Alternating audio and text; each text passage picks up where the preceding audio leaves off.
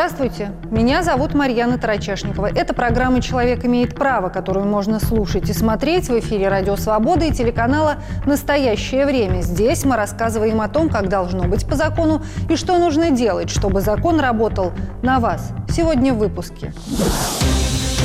В чужом теле трансгендерами рождаются или становятся. Примерно в том же возрасте, когда вы поняли, что вы девочка, будучи ребенком, в том же возрасте я поняла, что я девочка, но что-то со мной не так. Как происходит смена пола и зачем люди идут на это? Те люди, которые обращаются, это люди, по сути дела, стоящие на грани выбора. Либо я кончаю жизнь самоубийством, либо нужно с этим что-то делать. Жизнь трансгендерных людей в России. Конечно, когда просто происходит смена фамилии там, в связи с вступлением в брак, никого это не напрягает. Когда меняется Маша на Ваню, естественно, ну, куда человек с такой трудовой книжкой пойдет? По подсчетам медиков и ЛГБТ-активистов, ежегодно в каждом крупном городе России до нескольких десятков человек совершают трансгендерный переход. Однако данных о том, сколько всего в России трансгендерных людей, нет. Впрочем, точной статистики нет нигде в мире. Но есть ряд социологических исследований, если верить которым около 0,1% людей в мире трансгендерны. Проблемы, в первую очередь правовые, трансгендерных людей в России игнорируют игнорируют. Подавляющее большинство населения даже не представляет, кто это такие, а те, кто хоть немного слышал, о чем речь, считают трансгендерность извращением или следствием сексуальной распущенности.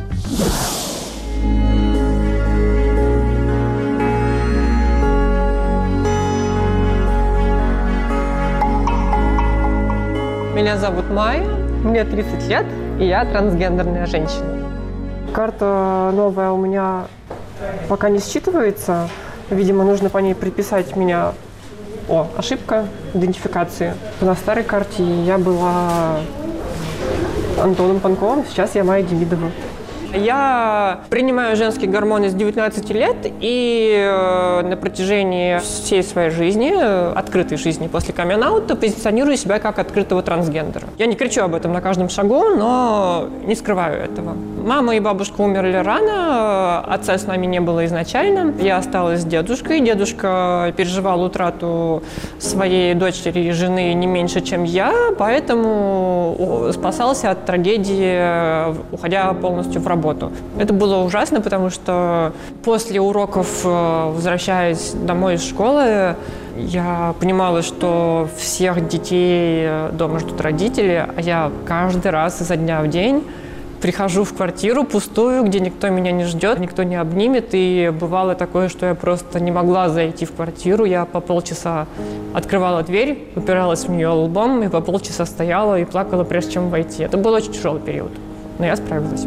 Мне пришлось э, при получении нового паспорта второй раз сразу получать еще один паспорт, потому что мне хотелось э, сменить фамилию, помимо всего остального. И мне не разрешили сразу менять фамилию а с Панковой на Демидову. Я хотела взять дедушкину фамилию. И поэтому я сначала получила паспорт на Панкову Майю Владимировну, а потом мне пришлось получать новый паспорт сразу на Демидову Майю Владимировну. Плюс я сейчас э, до сих пор у меня куча волокиты с единым окном насчет квартиры. То есть э, моя доля, все эти бумаги, связанные с имуществом, э, завещание, которое у меня тоже есть, нужно переписывать. Э, и, в общем, я до сих пор, хотя прошло уже черт знает сколько времени, все еще с какими-то документами ковыряюсь. У меня не было какой-то такой особой травли э, в мой адрес со стороны сверстников. На пике популярности была готическая субкультура, в которую входили э, андрогины. Воспользовавшись этой лазейкой, так сказать, легально для себя, э, начала носить женские вещи. В институте все стало гораздо хуже. Поступила в медицинский, я хотела связать свою жизнь с медициной. Мне всегда это было интересно, и вообще я была лучшая в классе по биологии. Но на тот период у меня уже была тяжелая депрессия по поводу своей гендерной дисфории, гендерной идентичности и так далее, что тело меняется, мне это не нравится, я хочу быть э, другой. В итоге решила пойти в педагогический, потому что поняла, что медицинский это хорошо, но с депрессией я его просто не вытяну. Там было очень много кавказцев, э, И поскольку я тогда уже носила женскую одежду, я подвергалась очень сильной травле, постоянным оскорблениям, унижениям, и однажды на меня даже э, на полном серьезе пытались сбить на машине на большой скорости. Плюс, конечно же, одногруппники, а, никто со мной не общался. То есть полная изоляция и травля. Это привело к тому, что к концу второго курса я попыталась покончить с собой. Сейчас я сменила документы и понимаю, что это реальный кайф. Почему я не сделала это раньше, я не знаю, потому что на самом деле со своими собственными нормальными женскими документами это просто счастье. Я вот просто не осознавала, чего лишала себя все эти 10 лет. Сейчас уже ЗАГСы сталкиваются с этим довольно часто, поэтому, когда приходишь к ним, начальница ЗАГСа, ну, по крайней мере, у меня Черемушкинский ЗАГС, начальница ЗАГСа сама мне все объяснила, и более того, она даже учитывала какие-то такие моменты, которые мне в голову прийти не могли, типа, когда мы с ней там все оформили, она говорит, можно тебе домой письма присылать? Я говорю, в смысле, а какая разница? Она говорит, а вдруг у тебя дома никто не знает? Я, я пришлю письмо, у тебя там скандал будет. А я об этом даже не подумала. То есть она как бы учитывает такие моменты уже сама. Если так э, по-серьезному, то я бы хотела остаться жить в России, Конечно, при другой власти, потому что при этой власти я не исключу, что меня в ближайшие шесть лет при следующем сроке просто убьют нахрен, как в Чечне сейчас началась эта хрень, так и до Москвы она может дойти. У меня нормальная работа, я там не употребляю наркотики, почти не пью, веду здоровый образ жизни, плачу, мать их, налоги в это замечательное государство.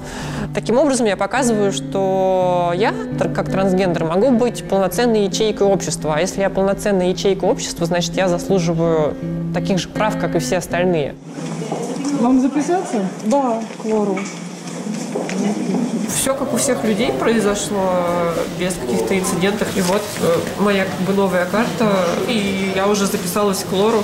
Так что все отлично. Я себе такую жизнь не выбирала, э, я не несу за это ответственности, я такой родилась, и я в этом не виновата.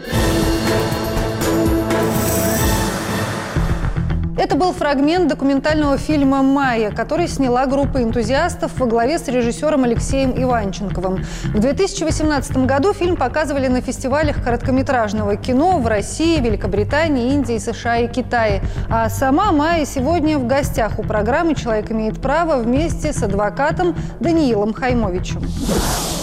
Майя Демидова – открытая трансгендерная женщина, сотрудник фонда «Спидцентр», ведущая группы поддержки для трансгендеров. Даниил Хаймович – адвокат, юрист проекта правовой помощи трансгендерным людям, специализируется в семейном и медицинском праве.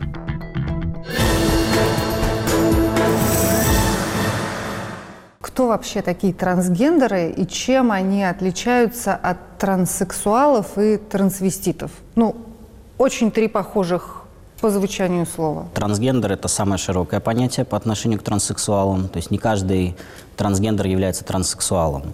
А, само понятие транссексуальности можно взять из международной классификации болезней, в котором фигурирует именно транссексуализм как заболевание. А, в МКБ-10 она проходит под шифром F640, и там говорится именно о стойком желании человека сменить пол, то есть о стойком несоответствии психического самоощущения человека и его биологического пола. Трансгендер – это более широкое понятие. Далеко, не всякий трансгендер э, стремится к тому, чтобы пройти весь комплекс комплекс мероприятий по смене пола. То есть это внутреннее сознание, когда человек, ну, например, когда женщина осознает себя мужчиной. В да? отношении вот. трансгендеров, может быть, даже и не мужчины. То есть понятие гендера – это какое-то более новое, более широкое понятие, чем понятие пола. А, но в целом, да, а трансвестит – это вообще понятие, которое не имеет никакого отношения ни, ни к трансгендерности, ни к транссексуальности. Это тоже, э, само это слово также фигурирует в классификации болезней и относится к расстройствам сексуальных функций, когда человек стремится переодеваться в одежду противоположного пола и получает от этого сексуальное удовлетворение. То есть все-таки трансгендерность – это болезнь? Трансгендерность – это не болезнь. Э, болезнью в настоящий момент по действующей в России международной классификации болезней считается транссексуальность. Это вот то, о чем вы уже сказали. Да. Однако я прошу тоже здесь учесть, что в настоящий момент принята МКБ-11. Она еще не адаптирована в России, и процесс адаптации может растянуться на несколько лет, на 5, 6, 7 лет.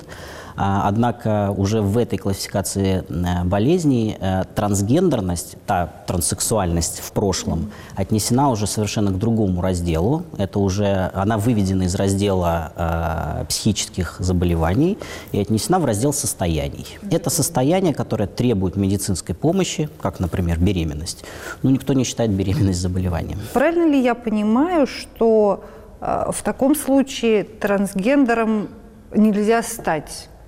То есть трансгендерные люди только рождаются. Или можно однажды проснуться утром, когда тебе 35-40 лет, и подумать, ой, а я хочу я быть мужчиной, а не женщиной, или наоборот. Как, как вот это происходит? В подавляющем большинстве случаев это врожденное состояние, Ученые не пришли к консенсусу, как это происходит. Есть э, разные, несколько вариантов, э, начиная с того, что транссексуализм формируется на этапе зародыша у человека из-за того, что мать может находиться в сильном стрессе или принимать гормональные препараты, которые повлияют на Э, формирования мозга плода, потому что у каждого из нас есть отдел мозга, отвечающий за половое поведение, и по одной из теорий, вот под влиянием каких-то факторов, этот отдел мозга формируется по мужскому или женскому типу, противоположному тому, как формируется сам плод. И таким образом, например, формируется человек мужского пола, но его отдел мозга сформирован по женскому.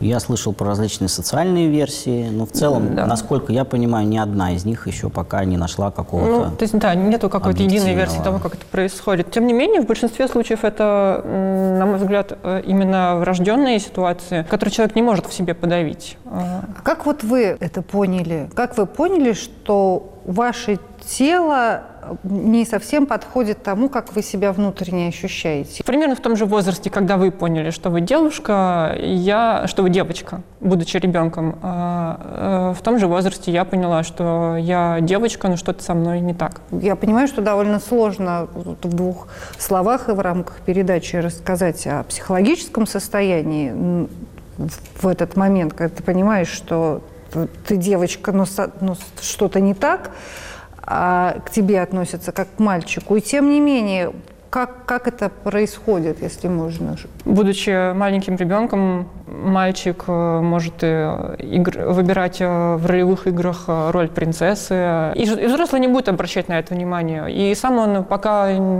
вплоть до полового созревания, начала каких-то вот физических изменений в теле, может не сформулировать, что именно не так.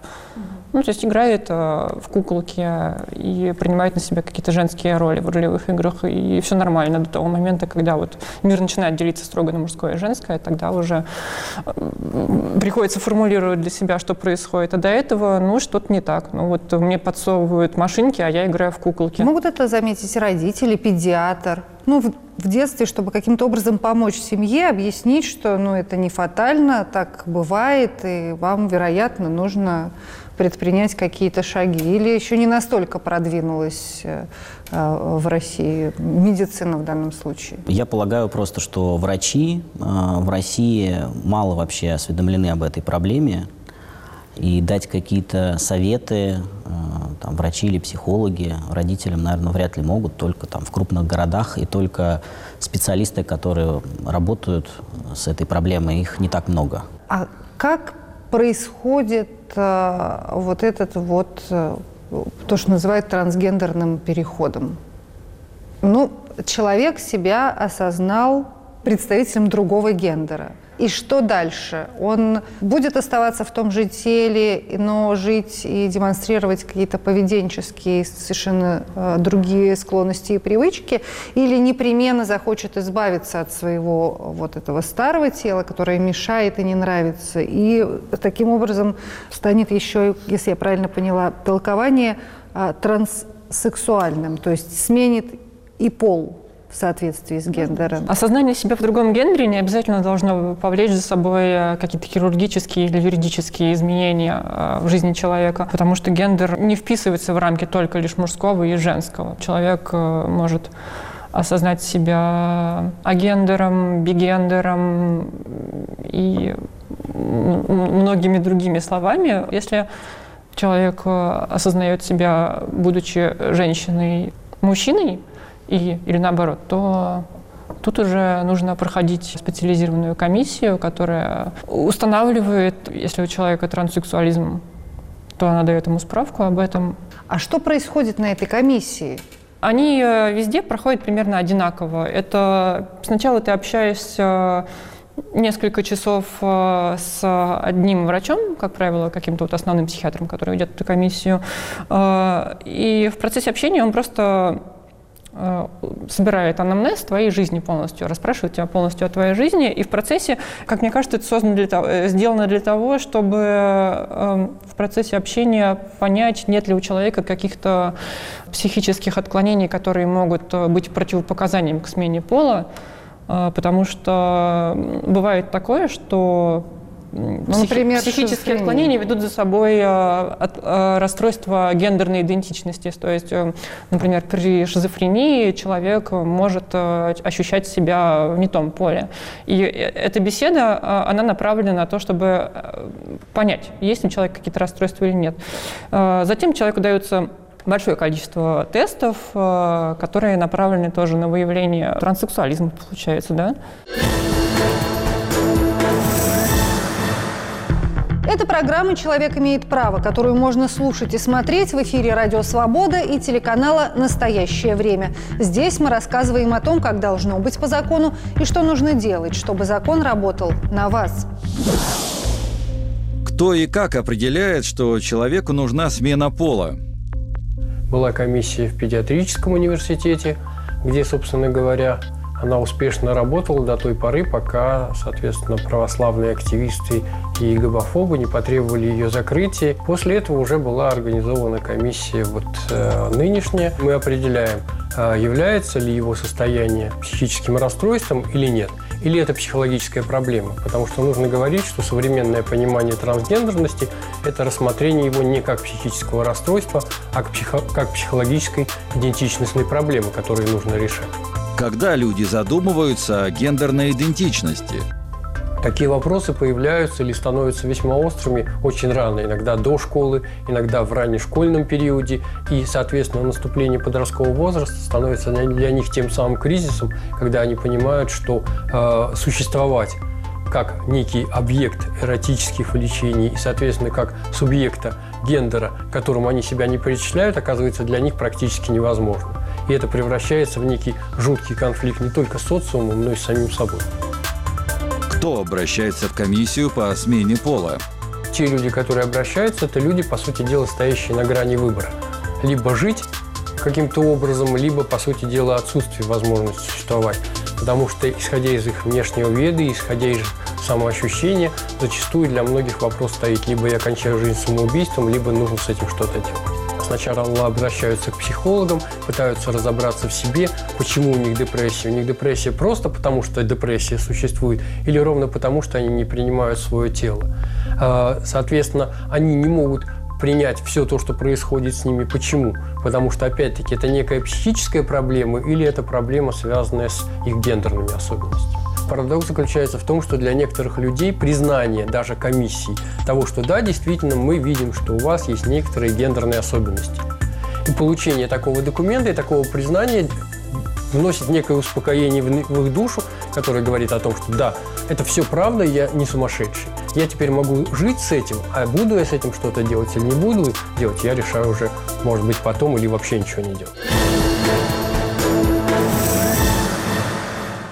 Ты идешь в поликлинику по месту жительства, и говоришь, ребята, соберите, пожалуйста, комиссию, или куда нужно обращаться? Раньше, а, ну, как уже Майя сказала, а, для того, чтобы начать э, переход именно с точки зрения операции, смены документов, если человеку это нужно, необходимо было обращаться к психиатру, потому что э, это психиатрический диагноз пока что до сих пор, и мы пока живем еще по МКБ-10. Да, это, это пока что психиатрический диагноз. И поставить его, естественно, может только врач-психиатр. В 1997 году в России был принят закон об актах гражданского состояния. В одной единственной статье этого закона было сказано, и сказано до сих пор, что в случае, если человек предоставляет в орган ЗАГС медицинский документ установленной формы о смене пола, он имеет право на внесение соответствующих изменений в актовую запись о рождении. То есть именно конкретно в графе «пол» вносятся изменения. Выдается новое свидетельство о рождении, и далее человек меняет остальные документы. Однако вот эта установленная форма,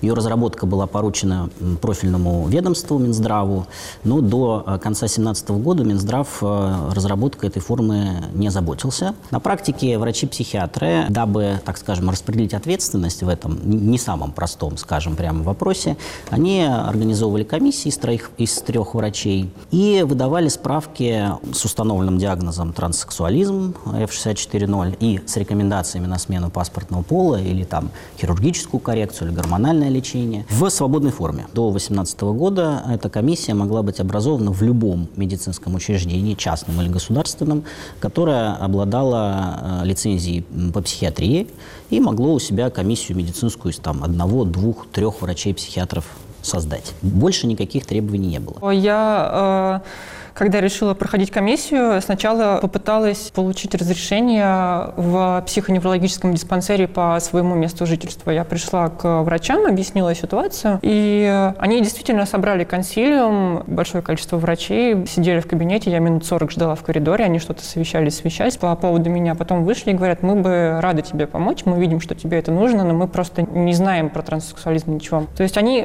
должны вроде как этим заниматься, но у нас никто не образован достаточно достаточной степени, чтобы оказывать такую помощь. И они вас отправили куда? Сказали просто, что не могут ничем помочь. И я уже пошла в какие-то платные комиссии вот известные. На практике люди получали подобного рода заключения и в ПНД в различных регионах. То есть кому как везло. Но с 2018 года вступил в силу приказ Минздрава, которым, собственно, и утверждена была наконец-таки вот эта форма медицинского документа о смене пола. И там установлено дополнительное требование к этой комиссии. Помимо психиатров в этой комиссии обязательно должен присутствовать врач-сексолог. И это очень сильно затруднило а, на, на практике создание этих комиссий. Почему? Мало а, специалистов? Потому что сексолог – это очень э, экзотический э, врач, как выяснилось, э, в России. И врачи врачи в регионах не заинтересованы в том, чтобы получать эту дополнительную специальность. Никогда не угадаете, почему. Почему? А, когда мы общались с психиатрами, спрашивали, почему же, вот, э, пытаясь разобраться в ситуации, почему в регионах нет сексологов, а, и как следствие невозможно просто физически создать комиссию, а, оказалось, что в случае, если в регионе вот один из психиатров э, переквалифицируется в сексолога, работая при этом в государственном учреждении, он должен будет по своим должностным обязанностям участвовать в каждой судебной экспертизе по делам о насильственных действиях сексуального характера. Это никому не нужно, они не хотят этим заниматься. Как пример вам, э, в Санкт-Петербурге 8 ПНД, и только в одном ПНД есть сексолог. Куча регионов в России, в которых просто нет сексологических лицензий в государственных учреждениях. То есть получилось до приказа, несмотря на то, что все не было зарегулировано, люди, которые планировали трансгендерный переход, находились в лучшей ситуации, в лучшем положении, э, чем сейчас? Я бы не сказал, что в лучшем, потому что в связи с тем, что не было вот этой формы установлено, они обращались в ЗАГС, ЗАГС им очень часто отказывали во внесении изменений. Им приходилось идти в суд, а суд вещь крайне непредсказуемая предсказуемо. В целом этот приказ – это благо, потому что он снимает необходимость обращаться в суд. Те, кто смогли эту справку получить, э, обошлись без суда и поменяли документы спокойно, быстро и без вот этой нервотрепки. Но я бы сказал так, что сместилась как бы болевая точка. Если раньше она была э, вот в моменте внесения изменений в актовую запись, то сейчас она сместилась на более раннюю стадию, на момент прохождения комиссии. Представьте человека с Дальнего Востока, в котором в регионе нет комиссии. Вот он вынужден искать какую-то комиссию в Москве или Санкт-Петербурге. Успешность того, как человек будет менять документы, зависела от э, воли изъявления начальницы или начальника ЗАГСа. И если, например, мне в Черемушкинском ЗАГСе очень повезло, я пришла к начальнице, она сказала, не ты первая, не ты последняя, она знала все, как делается лучше меня. Некоторые приходят э, в ЗАГСы и сталкиваются с тем, что вот начальница упирается и не хочет ничего менять. В ряде случаев это объяснялось просто нежеланием сотрудников э, ЗАГСов брать на себя такую ответственность. Какую-то ответственность. Есть суд, вот, пожалуйста, суд. Это же не только в этой проблеме такое у нас отношение. В судах э, ситуация была абсолютно аналогичная. Непредсказуемый полностью процесс. То есть в ряде случаев судьи все очень быстро, с пониманием, прекрасно меняли и желали там, нашим заявителям счастливого пути. В ряде случаев судьи упирались, отказывали, причем доходило до абсурда. Они требовали от э, людей, э, чтобы те делали операции обязательно, вплоть до того, что вот не одну, а чтобы все сделали операции, хотя это никаким законом не было Да, и где денег взять вообще на все? Ну вот, то есть многое очень упиралось во внутреннее представление судьи о том, вот как оно должно быть. Один мой знакомый менял документы через суд, и э, у него были женские документы, но он уже выглядел полностью как мужчина, и его просто на его суд, в, суд, в, сам, в само здание суда не пускала охрана из-за того, что у него документы не соответствовали. Он на свое заседание по смене паспорта не попал из-за того, что его охрана не пустила из-за женских документов. Но с другой стороны, пристава тоже можно понять. Перед ним стоит человек. Фотография в паспорте не соответствует внешности. Он же должен идентифицировать личность. То есть, ну, в общем, Понять к вопросу, можно? К вопросу того, насколько эта система на каких-то просто человеческих взаимоотношениях и пониманиях строилась. Захочет начальница ЗАГСа, не захочет. Захочет судья, не захочет. Захочет э, пристав, не захочет. Теперь все изменилось. С 2018 года в суд идти не обязательно. Да. Да, теперь, если, теперь есть возможность получить заключение. медицинское заключение по этой форме установленной. Оно на специальном бланке защищенной формы. Это дорого? Пройти такую комиссию? Ну, не меньше 30 тысяч, 30, насколько да. В Питере чуть-чуть дешевле. Рублей. Просто чтобы прийти на комиссию. Ну, ситуация такая. Опять-таки, когда мы проводили исследование ситуации в регионах, мы задали Минздравам вопрос про оплату. Большинство регионов ответили, что это платно. Да, сразу скажу, что медицинская помощь по психиатрии не входит в систему ОМС. Угу. Она покрывается региональными программами. А, и в ряде регионов э, Минздравы ответили, что да, поскольку региональной программой психиатрии покрывается, значит, эта медицинская помощь также покрывается из средств э, бюджета регионального, но только для тех, кто там зарегистрирован. зарегистрирован. Да. А, ряд регионов ответили, что нет, это платно. И разделяют они э, медицинскую помощь, например, там консультации психиатра и услугу по выдаче этого заключения. А, ну это как э, с э, заключением для, для получ... ГИБДД, например. Да, Совершенно для верно. ГАИ или получения на разрешение оружия, да. право, вот да. какие-то справки. Да, то есть где-то это платно, где-то бесплатно. Но то, что касается частных комиссий, безусловно, это платно, и цена, ну, мне, я не могу сказать. Для многих неподъемная. Надо, надо обращаться непосредственно к тем, кто сейчас это проходит, но человек оплачивает это из своего кармана.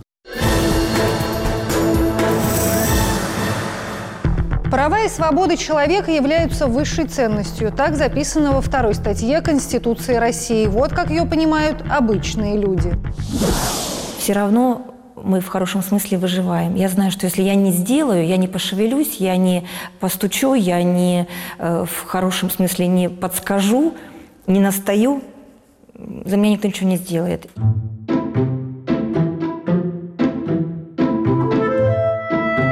Человек, его права и свободы являются высшей ценностью. Признание, соблюдение и защита прав и свобод человека и гражданина – обязанность государства. Ну, то есть, как бы мы свободные люди и вправе а, выражать как бы свободу голоса. Конечно, я думаю, что в стране я э, свободна, особенно сейчас, говорить э, то, что думаю. И это, конечно, не похоже на то, что было много лет назад. Но всегда думаю, что говорю. Ну, в принципе, как, как человек, как человек-человек, я, в принципе, понимаю, да, ощущаю, что мои права, если они где-то ущемляются, я это чувствую, это вижу. Лично я считаю, что у нас зачастую нарушаются права граждан. В России э, человек всегда находился в сложном положении. Но, тем не менее, э, высшей ценностью, наверное, этот человек является. Но если я сама себе представляю, что я высшей ценность, то я себя чувствую высшей ценностью. Для государства мое слово конкретно вообще ничего не значит.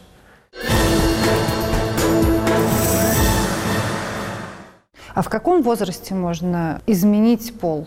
Ну вот если родители видят, что у них в семье растет трансгендерный ребенок, они могут взять э, за руку своего несовершеннолетнего, привести на эту комиссию, ну и, соответственно, дальше предпринимать вот все необходимые шаги, там, гормонотерапию, замену документов и прочее. Конечно, э, родители, будучи законными представителями там, несовершеннолетнего, могут привести его к психиатру, но поскольку вот это заключение, медицинская справка а, для ЗАГСа выдается на основании установленного диагноза транссексуализм, поменять документы до достижения 18 лет человек не может в настоящее время в России, потому что диагноз транссексуализм устанавливается только лицам, достигшим 18 лет.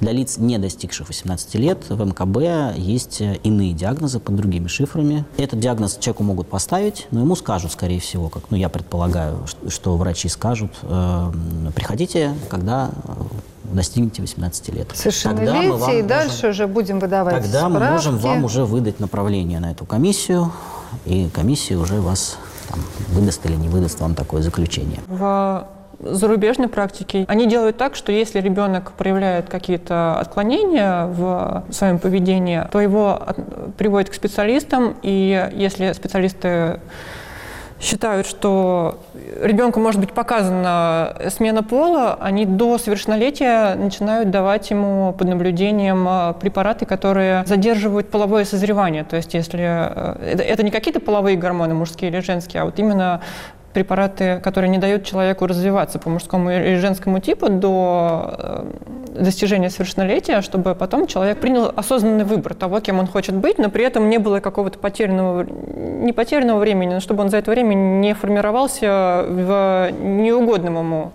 теле. Я знаю людей, которые начали принимать а, гормоны до совершеннолетия, и родители не принимают никакого участия в их жизни. А, более того, эти люди, они выглядят, то есть если это девочка, вот, э, изначально, то выглядит совершенно как мальчик, но родители они как будто просто не замечают этого. Кстати, прием гормонов. Кто их назначает? Как это происходит? В большинстве случаев люди начинают принимать их самостоятельно у нас в России. Без рекомендаций врача? Без рекомендаций, основываясь на какой-то информации, полученной в интернете или э, из опыта людей, которые уже принимают эти гормоны. То есть э, как сарафанное радио. Мы подбираем схемы, консультируем друг друга сами. И, к сожалению... Но это же небезопасно. К сожалению, все это происходит в том числе и потому, что у нас очень мало эндокринологов, которые реально бы разбирались в этом э, лучше, чем сами люди, которые там много-много лет э, изучают это и принимают самостоятельно. А эндокринолог обязан оказывать в рамках обязательного медицинского страхования вот такую помощь, такую консультацию, делать назначение? Эндокринолог обязан человека принять. Если он выписывает какое-то лекарство, он должен в медицинской карте больного указать диагноз, на основании которого он это делает. Если человек приходит к нему с заключением э, врачей-психиатров о наличии у него такого диагноза, у эндокринолога нет никаких причин для того, чтобы отказывать. Если у человека нет такого заключения, то формально, строго говоря, у эндокринолога нет оснований выписывать ему рецепт. Я однажды пошла к эндокринологу в поликлинику, и э, мне эндокринолог сказал, что я никогда с таким не сталкивался. Я работаю с бабушками и колю им инсулин. Это мой вот максимум потолок. В России нет никаких клинических руководств, в которых было бы прописано процедуры, необходимые там операции, что должно быть раньше, гормоны или операции и так далее. Есть э, такой документ, как э, стандарты оказания помощи трансгендерным людям. Он не российский он э, за рубежом принят, но он переведен, и некоторые российские врачи его используют. Угу. Потому что это не нормативный акт, это медицинское руководство. Руководство. Вот в нем. В нем установлен принцип, что весь трансгендерный переход должен происходить от наименее инвазивных вмешательств к наиболее инвазивным. Если человеку достаточно для социализации и для того, чтобы чувствовать себя комфортно, только смена документов, он может остановиться на этой стадии. Если ему необходима дополнительная гормональная терапия, он делает гормональную терапию и останавливается. Если ему необходимы операции, самые инвазивные, да, то, что, то, что нельзя потом отмотать назад, в общем, он потом делает операции. То есть это общий принцип. В России никаких инструкций на этот счет не никаких, существует? Никаких. Документы заменили к счастью. И быстро. Гормоны принимаются, операция может быть, планируется, может быть, нет. С какой проблемой на этом этапе могут столкнуться трансгендерные люди? Я бы, наверное, выделил несколько блоков а, проблем именно юридических. Первую проблему мы обсудили, это, собственно, внесение изменений в актовую запись, получение нового свидетельства о рождении. Но вторая проблема с заменой остальных документов. Какие-то из них меняются очень легко, и на автомате, например, на водительское удостоверение. Ну, не, не помню, чтобы на моей практике кто-то из наших доверителей сталкивался с какими-то прям существенными проблемами. Какие-то меняются сложнее, например, дипломы. Тут уже возникают э, разные ситуации. А ну да, ВУЗ... там же нет фотографий. Дело даже не в этом. А, ВУЗ может быть расформирован. А, ВУЗ может отказать. У нас были случаи, когда человеку отказал ВУЗ э, во внесении изменений. И что, судились? Пришлось, пришлось в суд идти. А, а некоторые документы не меняются вовсе. Например, трудовая книжка. У нас есть инструкция, в которой утвержден порядок заполнения ведения трудовых книжек. Так вот, трудовая книжка, в нее изменения вносятся следующим образом. Предыдущие ФИО зачеркиваются одной чертой, и сверху пишется новый. Конечно, когда там просто происходит смена фамилии там, в связи со вступлением в брак, никого это не напрягает. Когда меняется там Маша на Ваню, естественно, ну куда человек с такой трудовой книжкой пойдет? И третий блок? Э, третий блок, э, наверное, я бы по количеству запросов, которые вот э, наш проект получает, это вопросы военкоматов. Это очень распространенный вопрос. Обращаются именно транс-мужчины, потому что транс-женщины, их автоматически снимают с воинского учета. А вот транс-мужчины, здесь два вида обращений бывают. Есть те, которые хотят служить, в том числе и по контракту. И когда они обращаются в военкомат, у них с этим возникают большие проблемы, потому что военкоматы не хотят, чтобы такие люди служили в нашей армии. А другая категория, которые как просто хотят пройти медкомиссию, получить э, военный билет. Э, Который без... может пригодиться да, для каких-то. Да, да, желательно там не с категории. Угу. Вот это достаточно такая болезненная тема, потому что наши военкоматы направляют всех, у кого есть подозрение на психиатрический диагноз, а как мы уже тут не раз обсудили, это психиатрический диагноз, направляют в районные ПНД и психиатрические больницы, в том числе на стационарное обследование. Оспаривать эти решения можно, но крайне сложно. То есть люди сталкиваются... Были прецеденты, когда удалось оспорить? Были прецеденты, когда в результате там, написания различных жалоб и походов с заявителем в военкомат, военкомат все-таки писал э, нужную категорию годности без дополнительных обследований, особенно в стационарных. Я, я добавлю, что военный, военный билет э, необходим людям, которые меняют полный мужской для того, чтобы устроиться на работу зачастую, потому что без военного билета людей просто не берут. По данным ЛГБТ-активистов, трансженщин, то есть людей, которые родились с мужским полом, но ощущают себя женщинами, в мире больше, чем трансмужчин. И только в России, наоборот, людей женского пола при рождении, совершающих переход в мужскую сторону, больше. Самая громкая история с Юлией Савиновских, у которой отобрали двух приемных детей после того, как она сделала операцию по удалению груди. Опека обнаружила, что Юлия вела трансгендерный блог о том, как готовится стать мужчиной.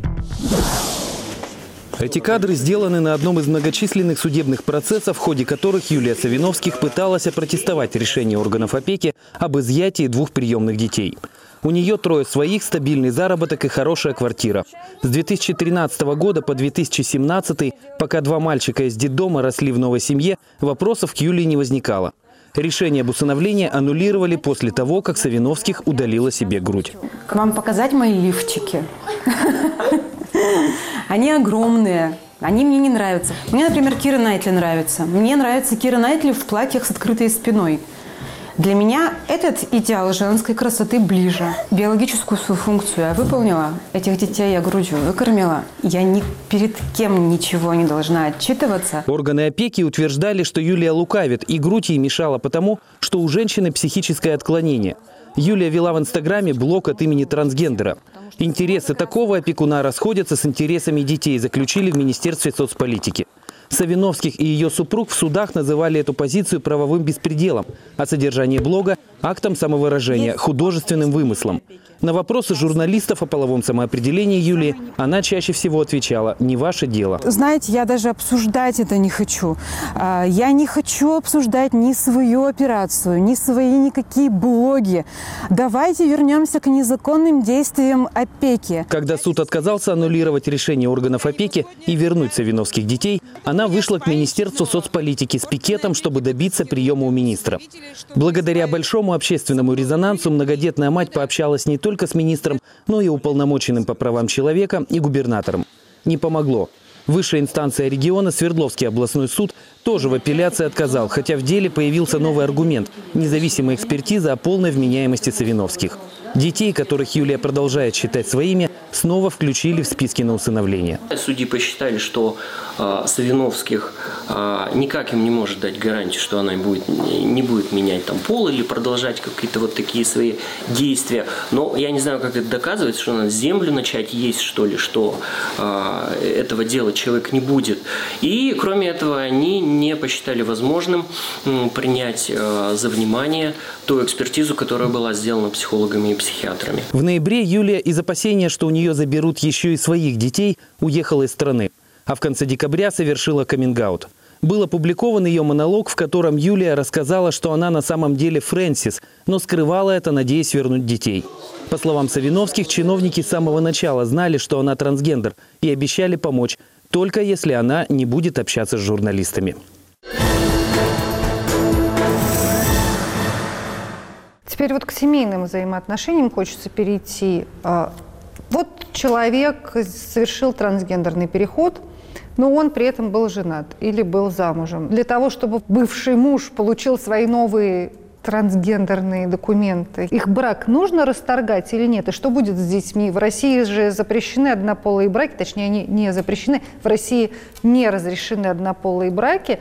В России запрещено гомосексуальным парам воспитывать детей. И что в таком случае происходит с семьей? На практике, поскольку в законодательстве нет прямого запрета на смену документов человеку, находящемуся в официальном браке, происходило следующее. Врачи на стадии комиссии очень часто а, ставили такое условие человеку, что мы вам не выдадим справку, пока вы не расторгнете брак. В ряде случаев врачи на это не обращали внимания, выдавали справку, человек шел менять документы, и вот уже на стадии смены документов у него возникали проблемы. ЗАГС ему отказывал, и мне известно решение судов, э, когда суд отказывал в внесении изменений, прямо указывая в мотивировочной части причину отказа – это наличие э, зарегистрированного брака, и, например, там, наличие несовершеннолетнего ребенка. Суд указывал, что однополые браки у нас не разрешены, э, смена документов человеком повлечет как бы, как бы возникновение однополого брака, э, ну и наличие там несовершеннолетнего ребенка в ряде случаев признавалось судами тоже основанием, потому что суды писали, там будут, будут нарушены права там, третьих лиц. Я полагаю, опять-таки, с юридической точки зрения это незаконно, потому что ни в каком нормативном акте не сказано, что не поставлено в зависимость право сменить документы от наличия или отсутствия детей, а также Семьи. брака. Более того, в Семейном кодексе э, существует э, основание для признания брака недействительным. И все они относятся к моменту заключения этого брака. В, мо- в момент заключения брака у, у людей были разные, разный пол э, в паспорте, все было хорошо. И вот, э, опять-таки, согласно нашему законодательству, брак, вот таким образом трансформированный, не считается недействительным. Это вот такая... э, Это коллизия, казус- скорее, коллизия- такая коллизия такая. юридическая. Да, да. Когда готовилась к программе, вычитала, что во всем мире больше всего трансгендерных женщин. И только в России наоборот. Только в России людей женского пола при рождении, которые совершают переход в мужскую сторону, больше.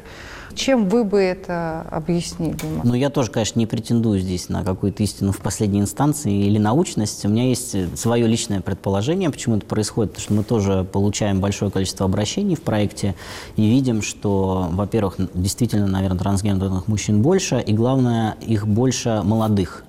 То есть трансгендерных женщин больше, которые приходят в более зрелом возрасте. Я это связываю с нашей социальной такой ситуацией в обществе, что, в принципе, общество относится к трансгендерному переходу из женщины в мужчину более лояльно.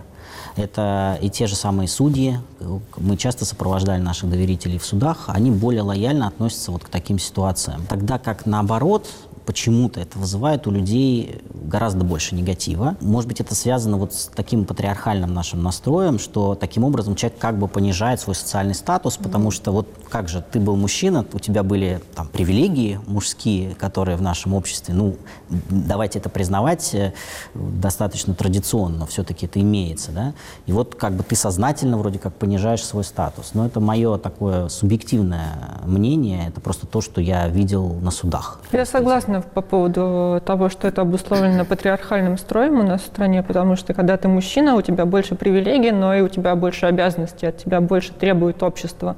И когда ты не соответствуешь каким-то нормам в этом обществе, будучи мужчиной, на тебя оказывается гораздо большее давление, чем если ты будешь женщиной, которая не будет соответствовать каким-то нормам. Поэтому трансгендерный переход э, для девушки, ну то есть человека, который делает, становится девушкой, становится большим испытанием, на мой взгляд, э, в целом, в плане давления общества в плане осуждения, которому он подвергается. А насколько это безопасно вообще открыто заявлять о совершенном трансгендерном переходе, проявлять еще какую-то гражданскую активность, помогать другим людям? Это совершенно небезопасно. У нас очень большой процент людей совершивших переход, подвергались э, физическому насилию. Ну, про психологическое я не говорю, это почти везде, сплошь и рядом. Относительно большинства людей, которые становятся девушками, совершалось э, какое-то... Ну, просто нападали на улице за то, что они выглядели в представлении людей, которые на них нападали, неопределенного какого-то пола. То есть, когда человек начинает переход, он не, не становится сразу внешне как человек точно женского или точно мужского пола. И э, часто это становится причиной, когда человека могут просто ударить на улице, начать драку. А правоохранительные органы как реагируют на заявления о фактах нападений на трансгендерах? Так же, как и в случае с любыми представителями ЛГБТ, просто стараются дистанцироваться и закрыть глаза глаза? Да, дистанцироваться, закрыть глаза, либо просто рассматривают эти преступления как бытовые. Они никогда не укажут там наличие мотива, связанного именно с гендерной идентичностью. То есть вот именно преступление ненависти в нашей практике такого просто нет. Правильно ли из этого сделать вывод, что вот в этой группе ЛГБТ, да, где лесбиянки, геи, бисексуалы и трансгендеры, вот как раз трансгендеры – это самые уязвимые группы? Транссексуалы, они отличаются от вот этих первых трех. Первые три, они связаны с сексуальной ориентацией. Да? Это последнее все-таки это сексуальная ориентация никак не связанная группа. Да, то есть это именно осознание, да. внутреннее осознание да, себя да. как человека другого, другого, да, при другого этом, гендера. При этом сами трансгендеры могут быть как гетеросексуальными, так и бисексуальными, и гомосексуальными. То есть они могут при этом относиться к какой-то еще из этих категорий. А, не то чтобы самые уязвимые, просто, наверное, в настоящий момент пока что в России самые... О них меньше всего знают, они позже всего, так скажем, о себе заявили, а позже появились в, в таком поле общественном. И все-таки пока что вот это существование этого диагноза тоже их выделяет. Причем это дает им и плюсы определенные, и минусы. Плюс в том плане, что это очень большой аргумент в диалоге с э, властью на сегодняшний момент, с той властью российской, которая сейчас есть, да, э, это определен, дает определенную защиту. Да, у тебя есть диагноз, значит, ты имеешь право на получение медицинской помощи, значит, ты имеешь право на смену документов. Но это вот та реальность, которая есть. А минус? Минус – это стигма психиатрического диагноза. Наличие психиатрического диагноза любого в нашей стране это зачастую тоже приводит к той же самой дискриминации и отношение к психиатрическим, э, к больным э, с психиатрическими диагнозами тоже у нас в стране специфическое. Я думаю, что самое главное, что сейчас нужно, это просвещение, образование. Причем не только именно в части там, трансгендерности, а в принципе нам очень не хватает знаний.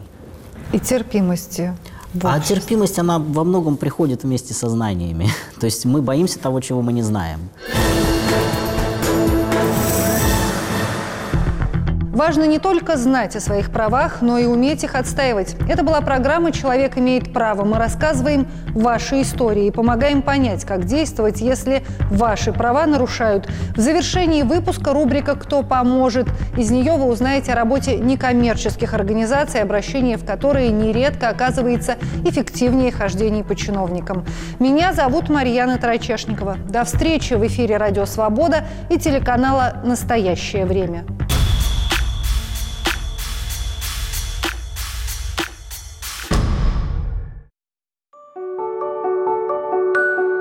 Волшебное такое вот место, где все обычное становится вот необычным. Здесь даже вот обычные улитки становятся другими. Света Гажева – ментальный инвалид. Раньше она сравнивала себя с улиткой, которая редко выходила из дома, боялась шумных улиц, скопления людей. Но теперь, кроме ее собственного дома, есть еще одно место, где Света чувствует себя в безопасности. Я иду в колледж на встречу сегодня с друзьями и буду там с ними разговаривать, общаться. Мне тут мне очень, очень важно. С друзьями весело, а без друзей скучно. В четырех стенах без друзей. Это вообще Здесь, в здании педагогического колледжа, находятся мастерские центра «Яблочко». В них работают люди с ментальными нарушениями, которые учились на ткачей или вышивальщиц, а большинство преподавателей – родители детей с ментальными расстройствами. Это была наша мечта, потому что когда закончили ребята колледж, идти им было некуда. На работу устроиться они не могут в силу своего состояния. Никто не готов принимать наших ребят. На зарядку. Физкультура. Все они дома, как маленькие дети, да, родители за них переживают, куда-то отпустить они не могут. Сначала наши ребята, многие ездили с помощью родителей сюда. На сегодня ну, 80% самостоятельные люди. Они сюда приезжают сами. Они ориентируются в городе, они ориентируются в колледже. Они знают, что они должны вовремя прийти на работу, качественно изготавливать свои изделия. Я сейчас, я сейчас вызываю цветочки. Мастера делают куклы, сувениры из бисера, вязаные полотна. Ежедневно за свою работу они получают зарплату – символические 300 рублей. Готовые изделия также продаются на ярмарках, что дает дополнительный доход и учит обращаться с деньгами. Мы старались, думали, как это делать куклов. Мы думали, как сделать куклу. Но мы сделали, потому что мы старались, мы заработали. У «Яблочка» есть еще одно отделение для тех, кто в силу своих особенностей не может работать. Здесь людей с ментальными расстройствами учат готовить, убирать за собой, помогать по дому. Наша организация занимается тем, что она создает им условия для того, чтобы они могли э, нормально функционировать, скажем так, э, приходить куда-то, чем-то заниматься, жить взрослой жизнью. Елена Златогория руководит «Яблочком» с 2010 года. Она участвовала в создании этой организации, помогая своему сыну Илье. Что ж такое-то, а? У тебя будет сейчас хорошо. Я тебе пожалеешь. У меня ребенку было где-то лет 15, и я поняла, что для него ничего не делается, что-то надо организовать, и пришла мысль создать э, общественную организацию, которая бы оказывала услуги таким инвалидам. Есть еще часы досуга, когда они, кроме работы, занимаются какой-то досуговой деятельностью, как мы все, да, чем-то еще у нас есть какое-то хобби. Вот. Это хобби мы им тоже организуем, потому что, как правило, им тяжело самим сориентироваться, что может быть интересно в жизни. Мы им предлагаем разные вещи. Там фотокружок, часть ребят ходит, кто-то занимается вокалом, музыкой, кто-то занимается в изо-студии.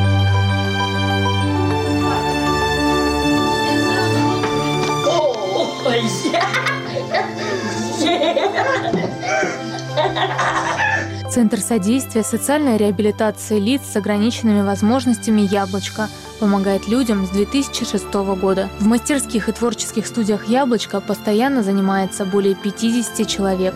Бюджет организации в 2017 году – 4 миллиона рублей.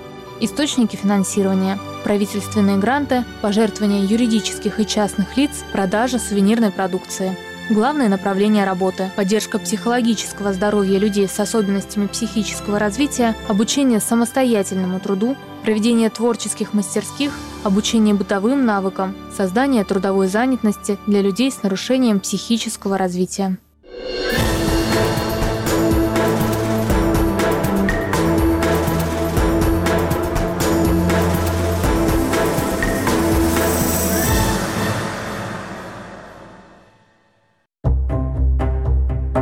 Вы относитесь к средствам массовой информации, признанным иностранными агентами?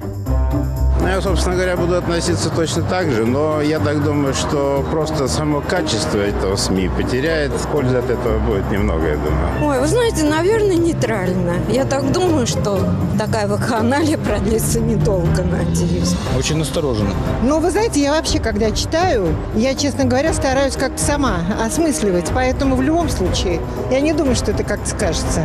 Я не употребляю информацию. Не сказать, что отрицательно, но с некой осторожностью. В большом счете я за свободу слова. Правда еще никому не вредит дело. И если мы будем говорить правду и будем показывать правду, будет больше добра и мира во всем мире. Иностранные агенты – это наши друзья. Радио «Свобода». Глушить уже поздно.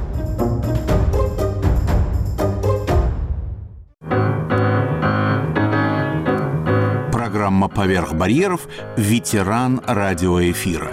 Она включает в себя выпуски мифов и репутаций, алфавита инакомыслия, учителей и селяви. Сразу после выпуска новостей. «Поверх барьеров» с Иваном Толстым. thank you